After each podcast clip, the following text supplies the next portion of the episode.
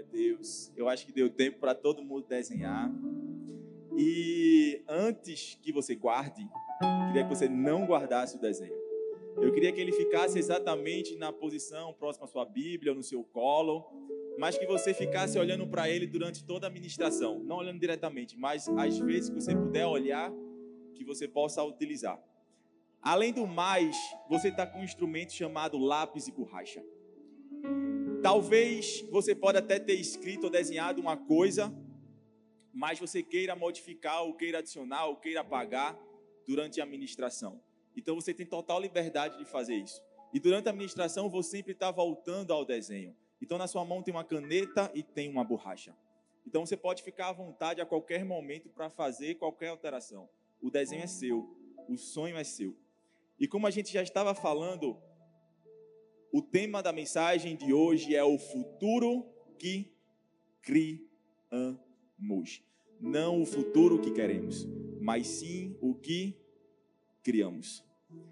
E aí, de fato, eu não sei o que você desenhou, eu não sei o que está no seu papel, mas eu acredito que talvez 99,999% ou talvez 100% das pessoas que estejam aqui devem ter colocado algo de bom para o seu futuro. Pelo menos assim a gente espera ou algo de bom que vai acontecer no futuro, no amanhã, enfim, a gente está sempre procurando coisas boas para o nosso futuro. Talvez aí no seu papel tenha uma família, você quer casar, você quer constituir uma família, você quer comprar talvez uma casa, um imóvel, quer sair do aluguel, ou talvez reformar sua casa. Talvez você quer conseguir uma vaga de emprego, aquele, aquele sonhado concurso, ou uma vaga no vestibular, enfim, eu não sei. Talvez você tenha filho, e aí um dos seus sonhos é colocar seu filho para fazer meio mundo de coisa, robótica, inglês, espanhol, africano, mandarim, tudo que é possível e imaginável colocar seu filho. Não tem problema. Glória a Deus. Eu não sei o que de fato você desenhou. Mas é importante que a gente sempre lembre que não só importa e não só vale a gente planejar. Não só adianta isso estar escrito no papel que você acabou de fazer. Não adianta a gente ver coisas lindas, planejar coisas lindas, se a gente não faz acontecer. Se a gente não faz com que aquilo se torne realidade. Que você simplesmente fica parado, você acha que vai cair do céu como um hambúrguer. Não vai cair. Você precisa se posicionar, você precisa fazer com que isso aconteça. A Bíblia tem um versículo muito peculiar que fala sobre isso. Está lá no livro de Provérbios, capítulo 20, verso 4 que diz assim: O preguiçoso não ara a terra na estação própria, mas na época da colheita procura e não acha nada. Parece óbvio, concordam? Se você não planta, você não colhe. Mas se está na Bíblia, é porque não é em vão. E aí fica a reflexão. Primeiro, porque isso está na Bíblia e porque em determinados momentos da nossa própria vida, a gente para de avançar e para de seguir ao alvo da qual Deus colocou em nossas vidas. A gente simplesmente dá um stop e deixa como se as coisas fossem acontecer com a barriga. Eu não sei você, mas eu sempre começo o ano com bastantes expectativas. Eu acho que todo mundo aqui no romper do ano sempre faz aquela lista de maravilhosas coisas. Eu vou fazer inglês. Já faz uns cinco anos que eu falo isso. Eu nunca retorno para o meu inglês. Mas você quer fazer inglês, você quer fazer um, estudar uma outra língua, você quer aprender coisas novas, você quer se aprofundar no relacionamento com Deus, enfim, é normal de a gente no final do ano, a, desculpa, a gente fazer isso. Só que aí vai passando o tempo, vai passando o primeiro mês, passa janeiro, passa fevereiro, e a gente já começa a ficar cansado, já começa a gente, a gente já começa a esquecer aqueles tópicos que a gente colocou no culto do final do ano. E assim a gente vai levando. Se conseguir, amém. Se não conseguir, amém também. No final do ano a gente vai lá e coloca as mesmas coisas. E a gente vai seguindo. E é por isso que a gente vai falar hoje um pouco sobre o futuro. Não de um futuro que nós esperamos, não de um futuro que a gente vai deixar acontecer, mas de um futuro que nós decidimos criar. Queria que você repetisse comigo: Eu vou criar o meu futuro. Não, com essa força que vocês estão, acho que vocês vão criar nada. Com mais força, eu vou criar o meu futuro. Agora foi mais convincente. Só que eu não quero trazer aqui para vocês uma mensagem de autoajuda. Eu não quero trazer aqui mensagem, uau, você vai conseguir, vamos lá, você consegue. Não apenas isso, também tem parte.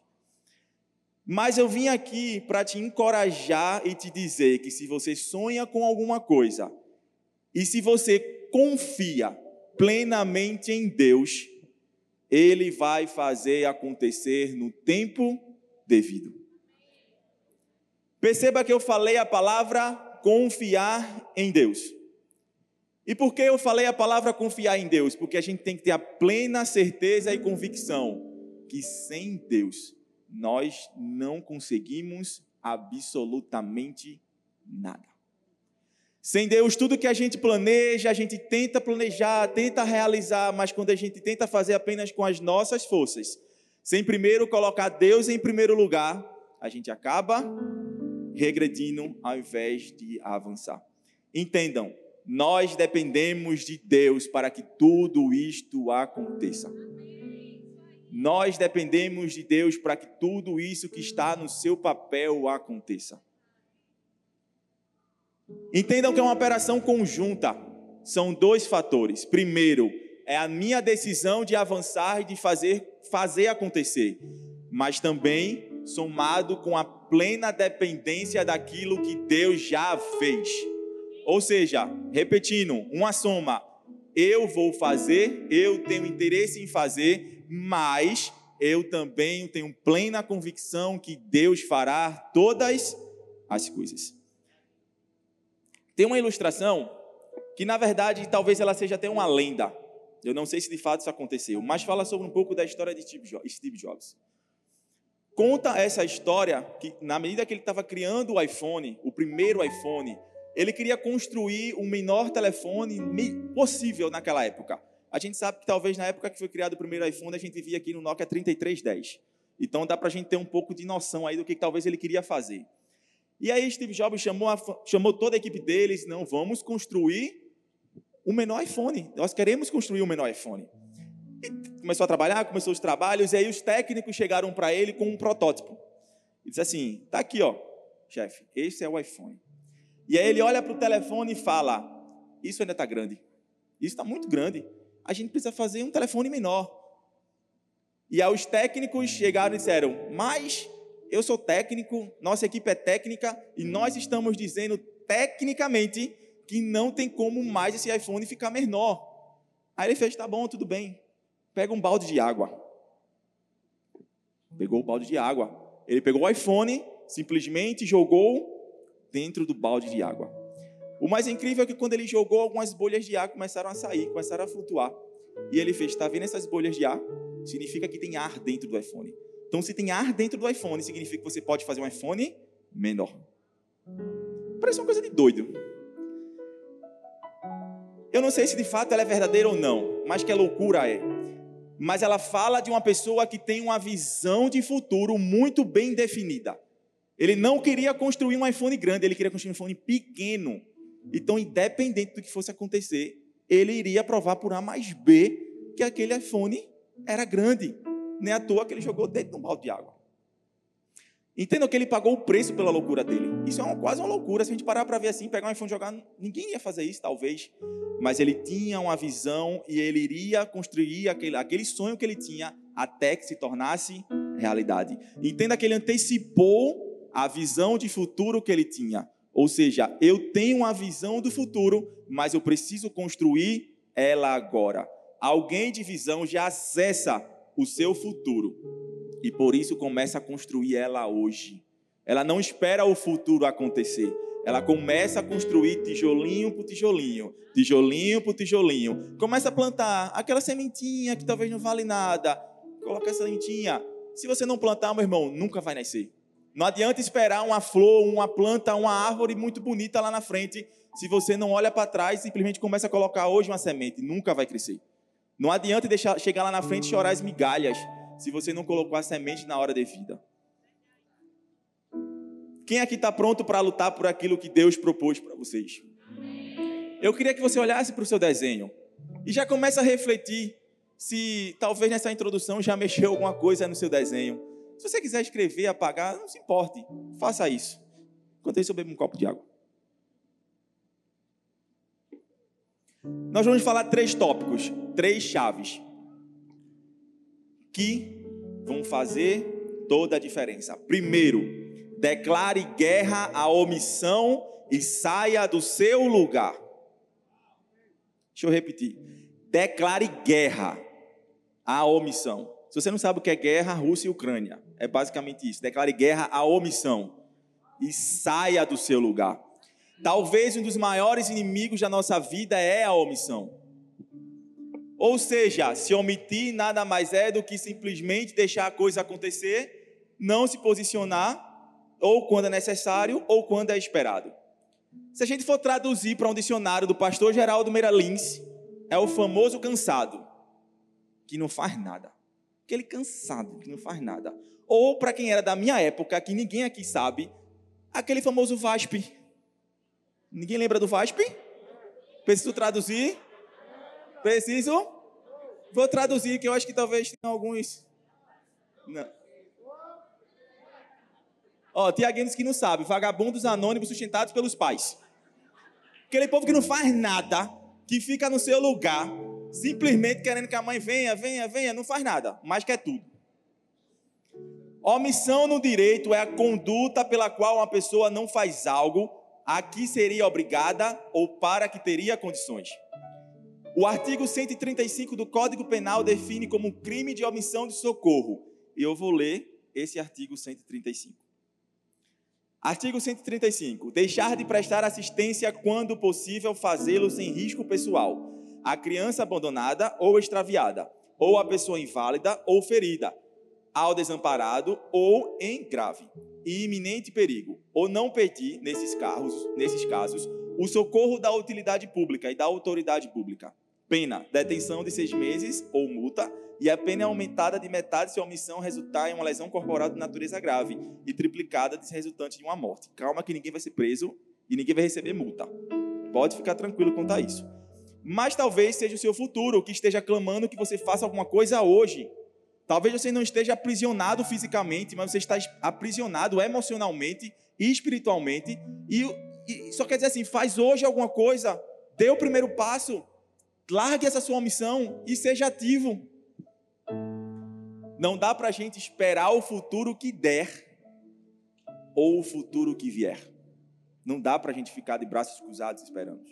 Tem uma música, uma, uma famosa música popular brasileira que foi escrita por Geraldo Vandré em 1968, que diz assim: Vem, vamos embora, que é esperar não é saber.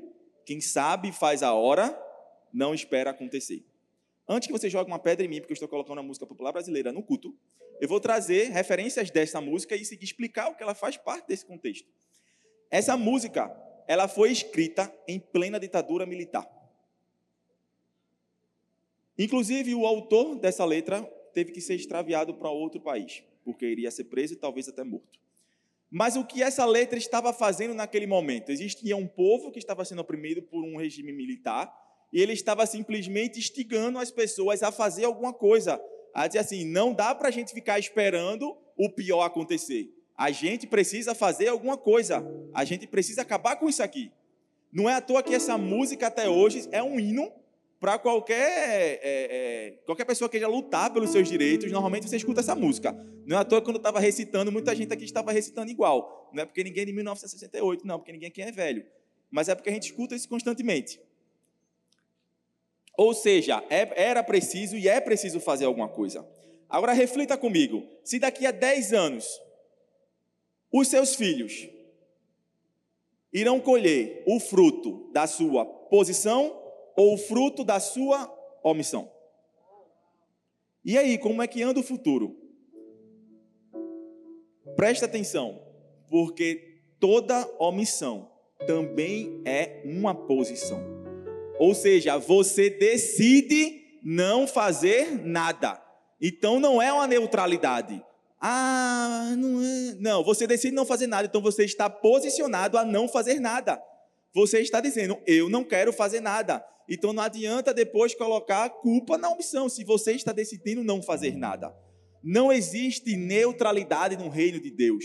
Ou é ou não é. ou faz ou não faz.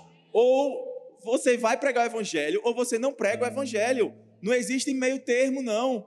Em cima do muro, a própria Bíblia fala que ele vomita. Então, ou é sim, ou é não, ou vai ou não vai. Não existe essa neutralidade. Tem uma frase de Leonardo da Vinci que diz assim: Faz muito tempo que percebi que pessoas realizadoras raramente se encostam e deixam que as coisas aconteçam por elas. Elas simplesmente vão, faz e todas as coisas acontecem. É notório, se você fizer, vai acontecer. Se você não fizer, desculpa, não vai acontecer. É por isso que a gente precisa nos mover para um futuro que Deus sonhou para a gente. Nós precisamos nos moldar e agir para o futuro que Deus quer para nossas vidas. Não ache que está tarde demais. Ainda há tempo. Não ache que você chegou talvez nos 40 e que não tem mais plano de Deus para a sua vida.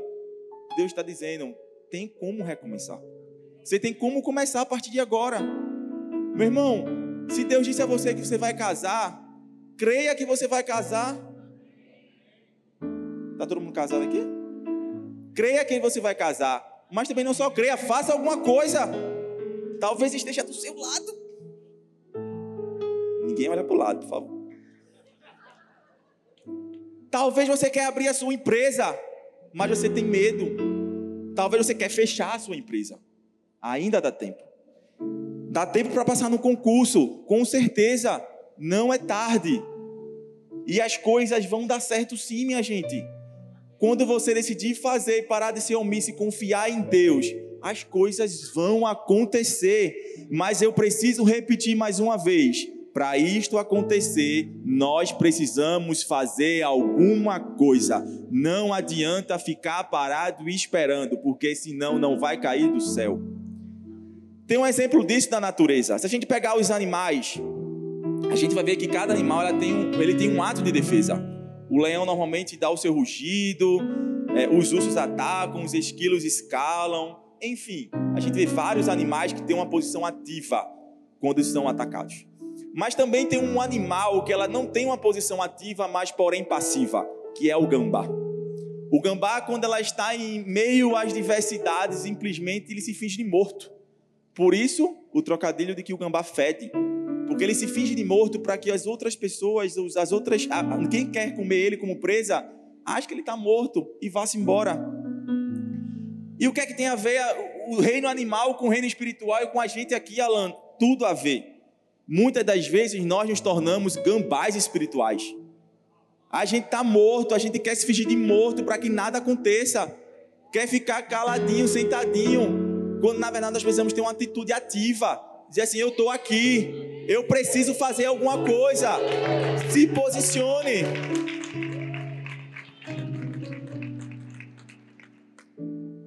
E eu preciso te dizer também que sempre a melhor opção vai ser seguir em frente. Não deixe o inimigo colocar no seu coração que você precisa parar, que você vai parar. Sempre tenha em mente e confie em Deus, siga caminhando é passo por passo. A gente dá um, a gente caminha um degrau na medida das nossas pernas. A gente vai de pouquinho em pouquinho, de pouquinho em pouquinho, de pouquinho em pouquinho, mas a gente chega lá. Jeremias 29, do 10 ao 11, diz assim: Assim diz o Senhor: quando se completarem, ou seja, está no futuro, os 70 anos da Babilônia, eu cumprirei a minha promessa em favor de vocês, de trazê-lo de volta para este lugar porque eu os que conheço, eu que conheço os planos que tenho para vocês, diz o Senhor. Planos de fazê-los prosperar e não de causar danos. Planos de dar a vocês esperança e um futuro. Ou seja, Deus é o principal interessado em construir um plano, um plano perfeito e um futuro lindo para a nossa vida. A gente só precisa confiar, só precisa dar o primeiro passo, só precisa isso. Mas calma, tem uma segunda, um segundo tópico. Faça renúncias inteligentes. Não adianta a gente ser, não ser apenas omisso, mas muitas das vezes vamos precisar fazer renúncias em nossa caminhada. A Bíblia fala em Marcos 5, do 25 ao 34. E estava ali uma certa mulher que havia 12 anos e vinha sofrendo de uma hemorragia.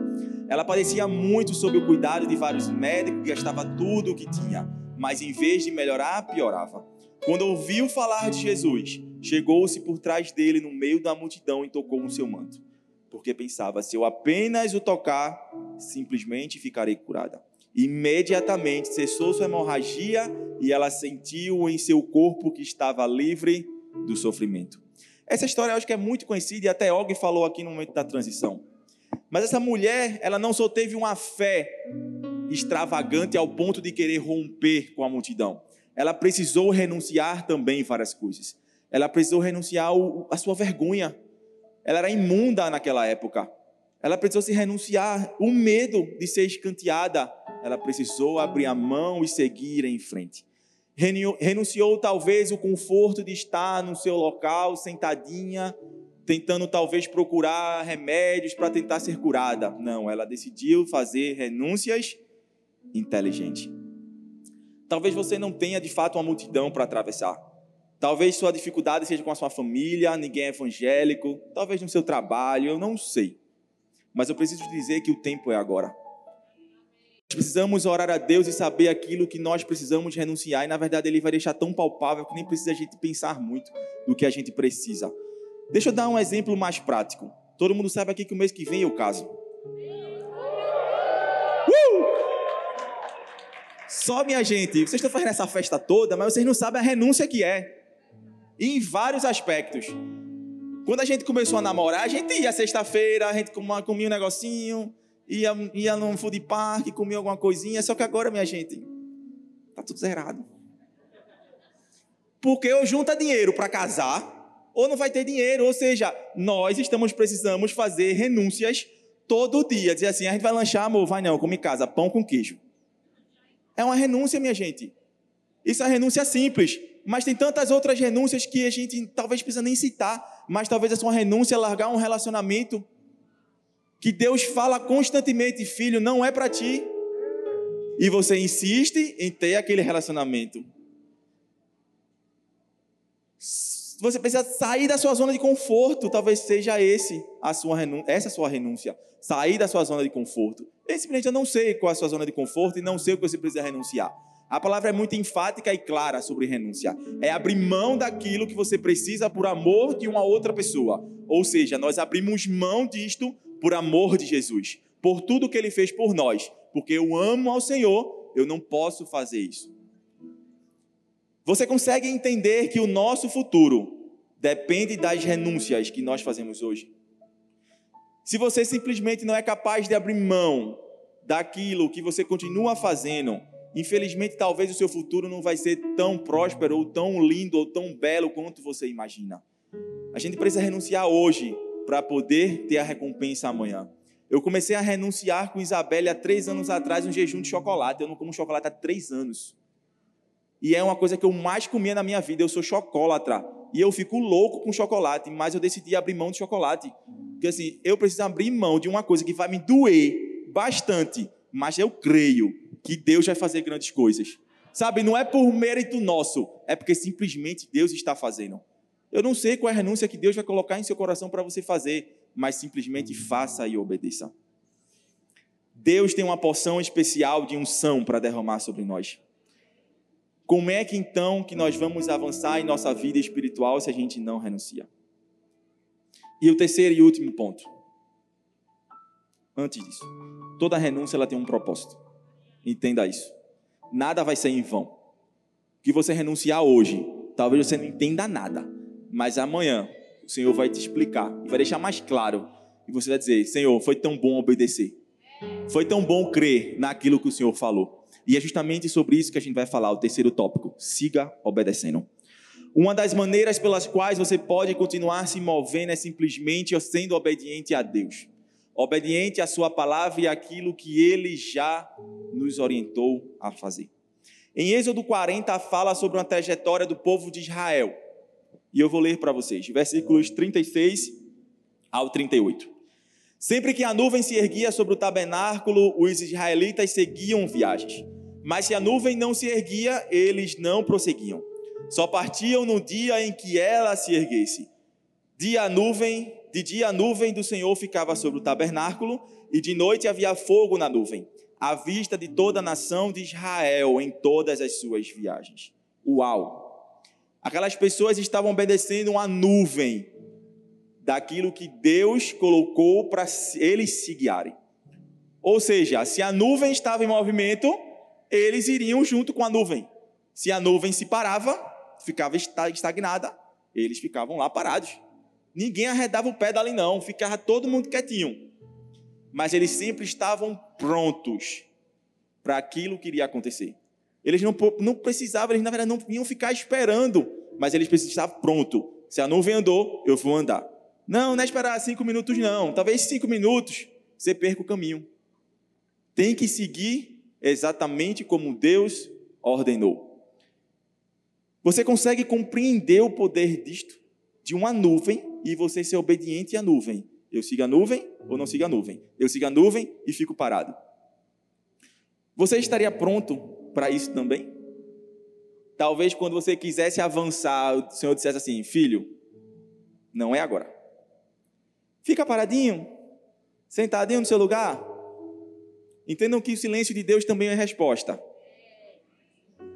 E muitas das vezes esse silêncio é para a gente poder ficar realmente paradinho no nosso lugar porque não cabe a nós querer prever o futuro. Ele já está escrito pelos dedos de Deus. Então, se ele está dizendo, filho, fica paradinho neste lugar aqui agora, apenas obedeça.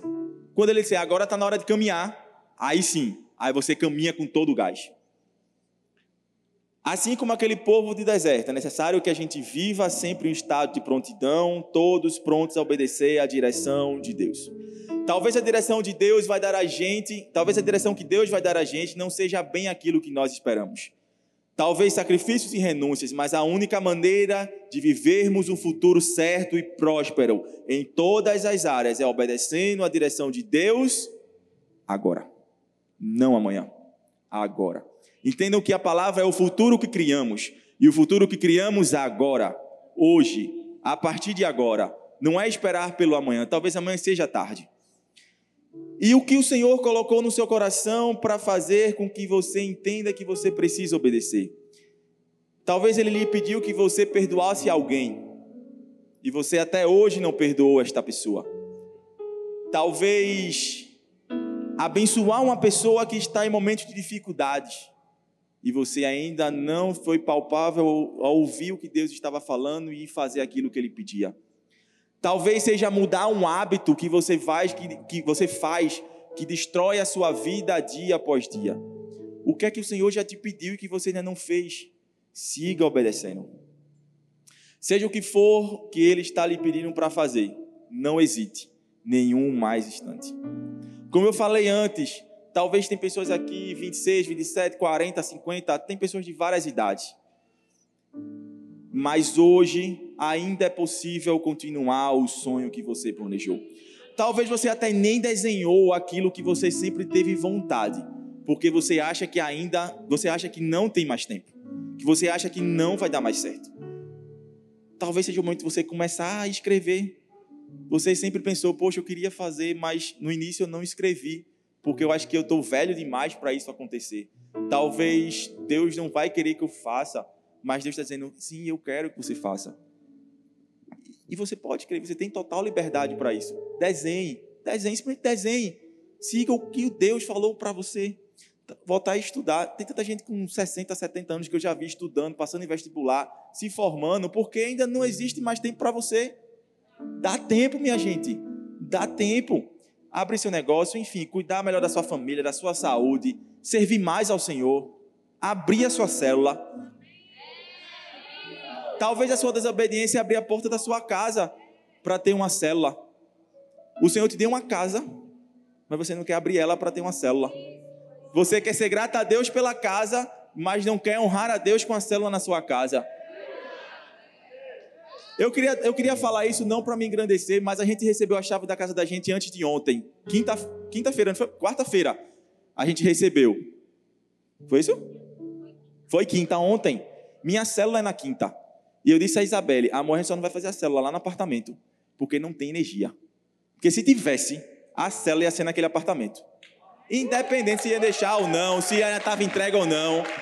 Eu já tinha recebido a chave. É uma única forma que eu posso honrar a Deus por tudo que Ele fez até agora. É simplesmente dizer assim: Deus, esta casa é sua. Eu decido abrir minha casa para que pessoas escutem a tua palavra, escutem a tua verdade e multiplicar e levar isso para outras pessoas. Quem sabe depois todos os apartamentos não têm uma célula.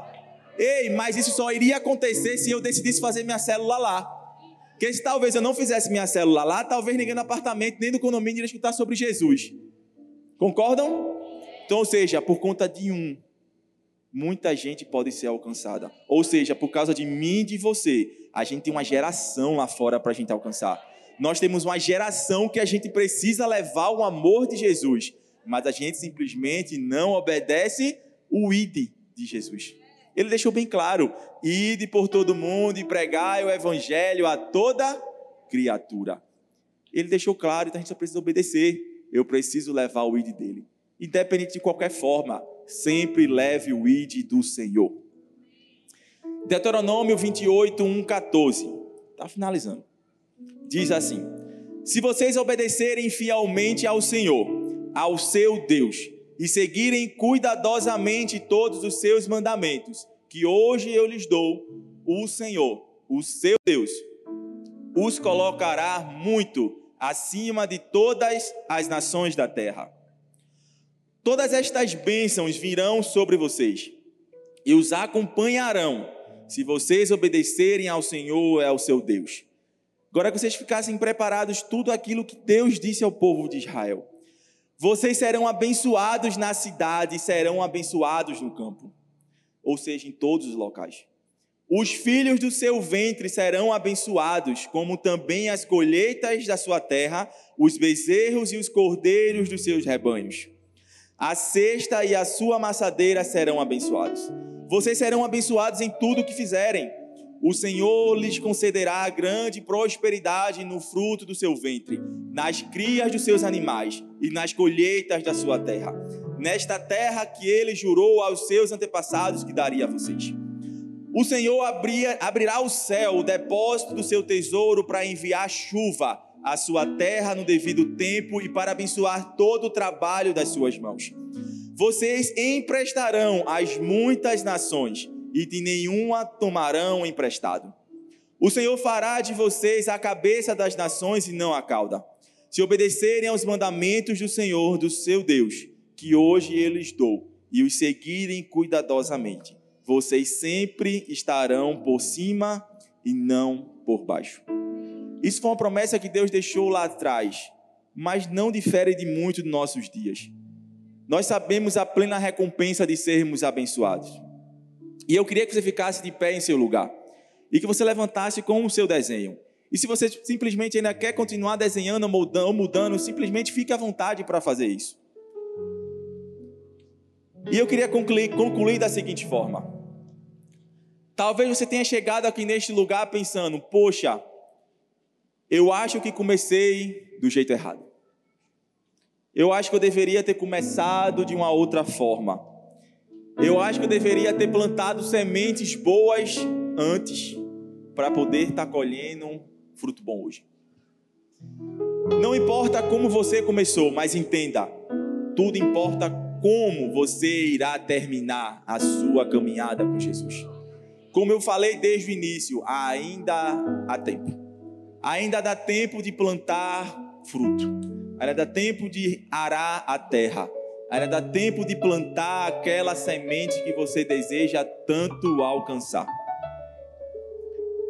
Comece a criar hoje o futuro e saia da omissão, faça renúncias inteligentes e siga obedecendo. Mas eu queria terminar com um versículo. Jó 5, Jó 8, versos 5 ao 7. Mas se você procurar Deus e implorar junto ao Todo-Poderoso. Se você for íntegro e puro, ele se levantará agora, mesmo em seu favor, e o restabelecerá no lugar que por justiça cabe a você. O seu começo parecerá modesto, mas o seu futuro será de grande prosperidade. Eu queria que você fechasse os seus olhos. Eu queria que, se você ainda quer desenhar, continue, pode ficar livre. Mas que você fechasse os seus olhos. Que você imaginasse e pensasse naquilo que você de fato escreveu nesse papel. E a gente vai fazer uma oração. Uma oração entregando esse simples papel, que pode ser um papel físico, mas ele é o teu sonho, é o teu projeto, é aquilo que você almeja realizar. Então, seja, tem uma importância significante para você. Eu queria que você simplesmente entregasse tudo isto a Deus. Não adianta a gente planejar, organizar, se preparar, correr. Sim, nós precisamos dar o primeiro passo. Mas nós precisamos entender que Deus é o que vai cumprir todas as promessas. Que você entendesse que sem Deus você não é absolutamente nada. Que sem Deus esse seu sonho pode ficar apenas no papel. Que sem Deus, talvez tudo que você planeje, você se frustre lá na frente, porque talvez não dê certo. Que você possa erguer o seu sonho, erga o seu papel. Nós vamos orar. Pai, nós estamos aqui te agradecendo, primeiramente, porque o Senhor é bom em nossas vidas. Nós queremos te agradecer porque, mesmo sendo falhos, o Senhor permanece fiel em nossas vidas. Mesmo quando a gente desvia a nossa rota, o Senhor vem lá e conserta a rota para que a gente siga no planejamento, na rota que o Senhor planejou em nossas vidas. Mas nesse momento eu quero entregar cada sonho. O meu sonho. O sonho de cada pessoa que chegou aqui neste lugar. O sonho de cada pessoa que está no nosso campus online e simplesmente está dizendo: Deus, esse é o meu sonho. Deus, é isso que eu planejo para o meu futuro. É isso que eu quero para o meu futuro. É isso que eu decido plantar hoje para que amanhã eu possa colher. E muito mais do que isso, declarar que nós não seremos omissos ao ponto de esperar acontecer, mas nós estamos aqui nos posicionando e nós vamos dar o primeiro passo e dizer que sim, eu irei fazer primeiro, mas nós queremos também te entregar e dizer que o Senhor tem o um controle de todas as coisas. O Senhor está sobre o domínio de todas as coisas e não é diferente em nossos sonhos. Que o Senhor tenha, que o Senhor seja, na verdade, o primeiro lugar em nossas vidas e que tudo que nós possamos fazer simplesmente nós possamos depender de forma integral do Senhor. Porque quando nós entregamos tudo ao Senhor, as coisas acontecem. A tua palavra ela diz que se buscarmos reino de Deus e a sua justiça, tudo e as demais coisas nos serão acrescentadas. Talvez vai precisar renúncia. Sim, Deus, nós estamos aqui dispostos a abrir mão daquilo que for necessário para poder alcançar os nossos alvos, daquilo que for necessário para poder seguir o destino que o Senhor tem para nossas vidas. Sim, nós estamos dispostos a abrir mão. Nós estamos dispostos a ser obediente à tua palavra. Nós estamos dispostos a dizer sim, quando na verdade nós queremos dizer não. Nós estamos dispostos a caminhar por aquela estrada quando nós não queremos caminhar, mas nós vamos simplesmente porque nós somos obedientes à tua palavra. E que o Senhor possa cada dia mais, que não venha parar aqui, que a partir de hoje seja um início talvez de um novo ciclo. Que hoje seja talvez uma reescritura de uma história que talvez ficou parada no caminho. Que hoje seja um dia onde muitas pessoas estão lançando sementes para que amanhã elas possam colher o fruto. Que elas possam plantar hoje para que amanhã elas possam colher o fruto daquilo que o Senhor prometeu a cada um. Nós só queremos te agradecer, Deus. Nós só queremos agradecer, Deus. Nós só queremos te entregar o nosso sonho.